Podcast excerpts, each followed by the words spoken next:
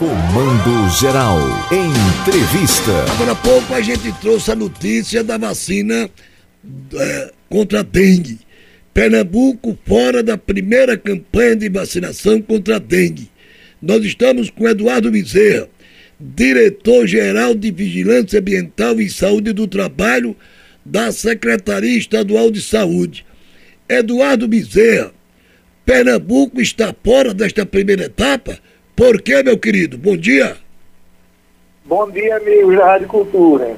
E foi, ficou de fora dessa primeira fase, agora em função dos próprios critérios mesmo que o Ministério da Saúde adotou por conta da pouca quantidade de doses que a empresa teve condição de entregar, né?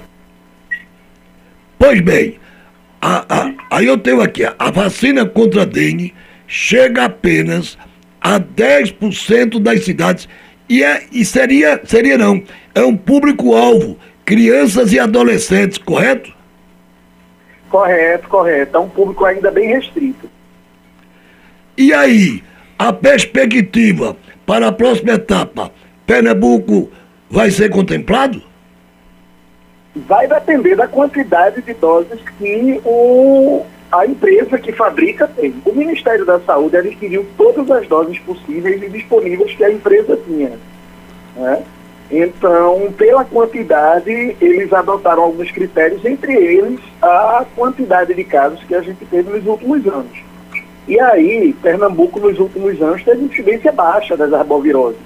Né? Então, acabou por ter uma, uma. não ficar entre os estados e municípios prioritários mesmo os municípios que foram atendidos, é, são poucos, mesmo os estados que foram atendidos, dentro desses estados, são poucos os municípios que vão receber a vacina e não vão receber para a quantidade completa de, de, pessoas da faixa etária. Nós temos, nós temos aqui registro de óbito, meu caro. Tivemos registro de óbito, de três óbitos no ano passado, confirmados até o momento. Temos alguns óbitos em investigação, mas tivemos três óbitos por arbovirose o ano passado. Esse, esse número de três óbitos está dentro do, do, do, do, padrão normal ou, chega a preocupar? Não, sempre tá, preocupa. Todo o óbito por arbovirose ele vai, procurar, vai preocupar. Primeiro porque é uma doença que ela é facilmente é, é, evitável dentro de um esforço coletivo. Né? Então, a existência de morte e casos graves evidencia que coletivamente a gente não tem conseguido construir um pacto entre as pessoas para que a gente faça essa promoção, essa é, é, é, prevenção. Né? Só deixa eu me desculpar, não são três casos, é que eu estava é o número de casos de dengue, são sete casos, foram três de dengue e quatro de chikungunya. São sete casos ao todo. Mas dentro da lógica histórica, dentro da média histórica que a gente tem, é um número que está dentro dessa, dessa média. O problema é que todo mundo se preocupou aí com a Covid e esqueceu realmente da dengue, né? A dengue, aconteceu com a dengue o seguinte, o que aconteceu com a diarreia, o que aconteceu com a AIDS no, no, durante um tempo. Parece que a população se acostumou em conviver com essas doenças. Desse jeito. E... Oi? É desse jeito que você está falando, exatamente. Sua, sua leitura está é? tá, tá, tá corretíssima, está perfeita. Não é? Antigamente as pessoas recebiam caso de diarreia, as pessoas corriam logo para ter um cuidado, né? As pessoas corriam logo para fazer uma prevenção. Os casos de AIDS, as pessoas faziam logo a prevenção por conta da, do uso preservativo, não é? Agora, os casos de, de, de dengue também.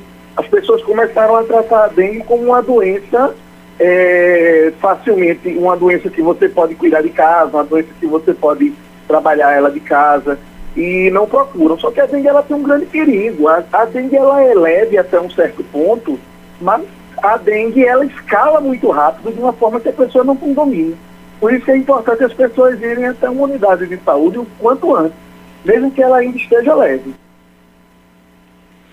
Pois bem, aí o laboratório que denga, que denga, que denga, e eu estou vendo aqui, meu caro, que a imunização completa depende de duas doses, ou seja, o volume de pessoas atendidas representa a metade do número de vacinas compradas.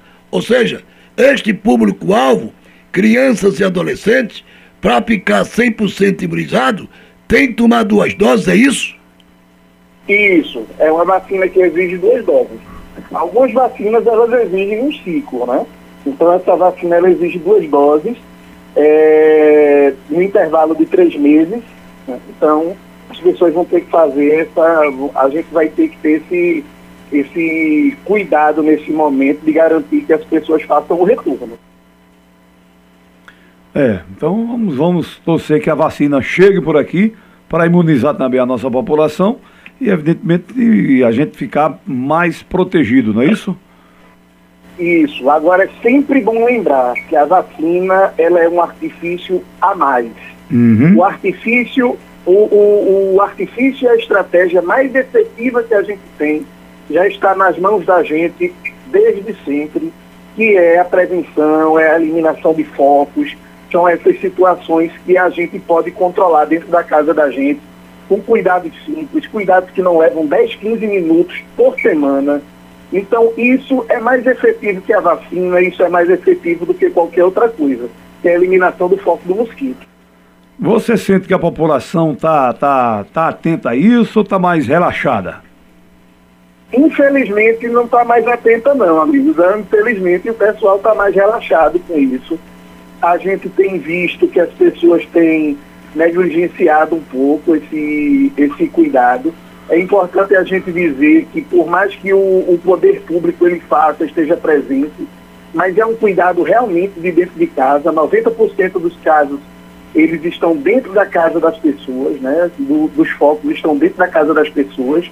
Então, se esse cuidado não for tomado dentro de casa, com os cuidados simples, desde o tonel, desde a caixa d'água, até aquela tampinha de refrigerante. O mosquito ele só precisa de uma tampinha de refrigerante para se reproduzir. Então é extremamente importante que tome cuidado. Às vezes você toma cuidado da sua casa todinha. Aí sua família adoece, você não sabe o que foi, você fica até frustrado. Mas é porque seu vizinho não tomou conta. Desse jeito. E aí o mosquito, como ele não, não, não respeita muro, né? Então o mosquito ele chega na sua casa e, e, e, e e, e, e infecta. É por isso, meu caro, que eu estou criando 13 cururus dentro de casa, viu? É uma boa, viu? sim, sim. São, eram 22, 22. Quando passou a campanha, eu botei para correr 9. Aí ficaram 13. Eles é quem faz, são eles que fazem a limpeza, viu? Exatamente, são 13, eram 22. Quando passou a campanha, botei para correr nove. Ficaram treze. Eles têm um papel extremamente fundamental na minha casa. Diferentemente do invisível coronavírus, o mosquito da dengue a gente vê. E tudo começa, como bem você colocou, começa de dentro da nossa casa, né? Não é isso, querido? Justamente, justamente. É o cuidado com locais da nossa casa, onde pode haver esse acúmulo. A gente vive em uma região que as pessoas têm um hábito de cultivar planta em água, então é importante. Transplanta essa planta para a terra, porque ela, ela aguenta. E, e porque cada recipiente desse com, com, água, se ele não for bem cuidado, se ele não tiver tampado, é um recipiente para você ter um cuidado a mais, você vai gastar tempo a mais. Então deixa o cuidado para aquilo que é inevitável. Uma calha é inevitável, você não pode tampar uma calha. Uma calha ela é inevitável. Né? Um recipiente de, de, de, para o animal beber água, para seu gato, seu cachorro beber água, é inevitável, ele não pode ficar tampado. Então toma, toma cuidado com esses espaços, que isso daí é muito mais efetivo, a gente tem muito mais resultado nesse momento que a própria vacina, que vai demorar a chegar para todo mundo, porque a capacidade de produção da empresa ainda é pequena e a gente ainda, quem tem a capacidade maior, que seria a produção pública dentro do SUS, o pessoal está tá adquirindo ainda as licenças, está terminando ainda os últimos experimentos para comprovar a efetividade dela. É, é, é, um laboratório do Japão, não é isso, Eduardo? É, um laboratório do Japão.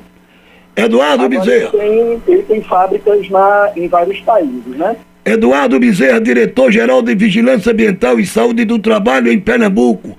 Foi bom conversar com você nesta manhã de segunda-feira Excelente semana para todos nós, meu querido. Para vocês também, foi ótimo começar a semana com vocês, viu? Sempre que precisar, a gente está à disposição. Pernambuco ficou de fora, câmbia.